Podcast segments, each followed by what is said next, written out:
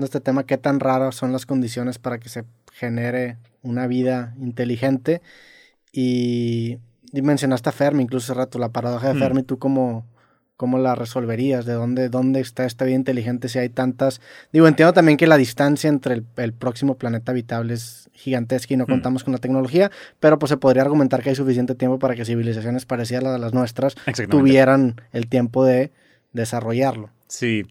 Ay, saber por qué no hay especies inteligentes como nosotros es extraordinariamente complejo, ¿no? Porque uno puede siempre discutir cuáles son las condiciones para que la vida tal y como la conocemos se pueda dar en otro planeta. Y podemos hablar de temperatura, podemos hablar de niveles de niveles de oxígeno, podemos hablar de, de, podemos hablar de la estabilidad de tu estrella, porque tu estrella es muy inestable y tiene fulguraciones en radiaciones que no, como sucede por ejemplo en las enanas rojas no es viable. A lo mejor hay planetas que son inestables geológicamente y están todo el rato emitiendo erupciones volcánicas que cambian la temperatura muy bruscamente. Hay muchísimos factores. Eh, por mucho que dentro de los próximos años podamos descubrir planetas que típica noticia que siempre sale de se descubre un gemelo de la Tierra en no sé qué marketing, sí, sí. Pues muchas veces esas noticias pues se olvidan comentar que hay muchísimos otros factores que podrían destruirte la vida en ese planeta y que por mucho que esté en el lugar preciso con la temperatura correcta, hay muchos factores que te lo pueden mandar a paseo. Así que incluso teniendo las condiciones perfectas para que la vida pueda suceder, no sabemos si va a haber vida ahí. Y menos aún podemos decir cosas sobre estadios de civilización que pueden estar muy condicionados a lo que nosotros pensamos que es civilización. No, y para lo que nosotros pensamos que es inteligente y hay tantos sesgos antropocentristas que tenemos, pues incluso en, ahora que mencionábamos a Carl Sagan y esta placa, la principal crítica fue esa flecha que pusieron para señalar de dónde venía, ¿no? porque, venid, aquí. Porque eso era, pues tú, tú apuntas a algún lugar y un perro no va a entender qué estás diciendo, ¿no? Y, y o sea, la crítica era que la flecha era un constructo humano. Sí, me gustan mucho las hipótesis de, bueno, realmente la paradoja de Fermi eh, no es paradoja porque eh, realmente todo el mundo está oculto. El, no sé si conoces la hipótesis del Dark Forest, el bosque oscuro. No. Es como que. Eh, creo que fue el primero Stephen Hawking el que dijo lo de cuando dos civilizaciones se han encontrado en la historia de la humanidad y se han encontrado unas con más poder que la otra, la más poderosa ha arrasado con la otra. Sí. Básicamente. Entonces, puede ser que esta noción o esta, este, este pensamiento haya calado en muchas civilizaciones o en otras civilizaciones que, pueden vivir por la galaxia. Y sencillamente lo que hacen para evitar que ser descubiertas es callarse. Y que todas estén ocultas, realmente porque no quieren encontrarse esa posibilidad. Hay muchos más matices en todo esto, pero, pero esa podría ser una posibilidad. Otra es que a lo mejor estamos proyectando bastante cómo somos el ser humano, que es, en el fondo, expansionistas. El hecho de decir, no, es que nuestro objetivo como civilización es colonizar el espacio, colonizar otros planetas, extendernos por todas partes. Ese tiene que ser nuestro objetivo. Eh, nuestro objetivo no podría ser ser felices. Sí, 100% es un sesgo antropocentrista otra vez. Y colonialista. Y, colonialista. Eh, ¿Y por, qué, ¿Y por qué iba a ser ese nuestro objetivo? No podríamos tener otro objetivo, como pues eso, hacer que nuestros ciudadanos sean todos muy felices. Sí, incluso hay, ciertas, pues, no sé si teorías, como hipótesis, hay una que se llama Transcension, que habla sobre el crecimiento humano llega a un punto y justificado con el desarrollo tecnológico en, el que en lugar de intentar expandirse te vuelves cada vez más reducido y más pequeño y tú te vuelves más inmóvil y pues empieza a generar cosas como el metaverso que hacen mm. que, el, que el movimiento físico no sea, este, no sea esencial, ¿no? Te empieza a desenvolver en otros planos. Sí. Claro, claro.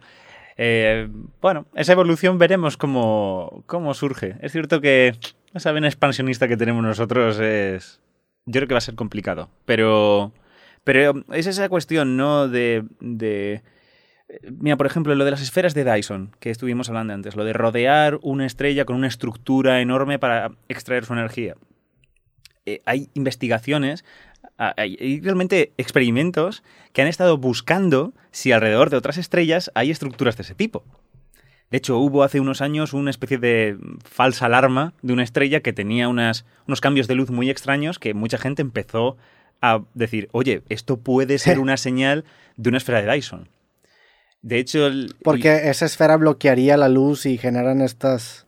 Sí, aparte también harían cosas como emitir muy fuerte en, infrarrojos, porque mm. si, básicamente tú tienes una estrella y la rodeas de un armatoste, eh, la, rodeas de algo metálico, esa cosa metálica se va a calentar. Y las cosas que están calentitas emiten eh, infrarrojos. Okay. Igual que las cámaras infrarrojas que nos detectan en la noche. Pues esto es lo mismo.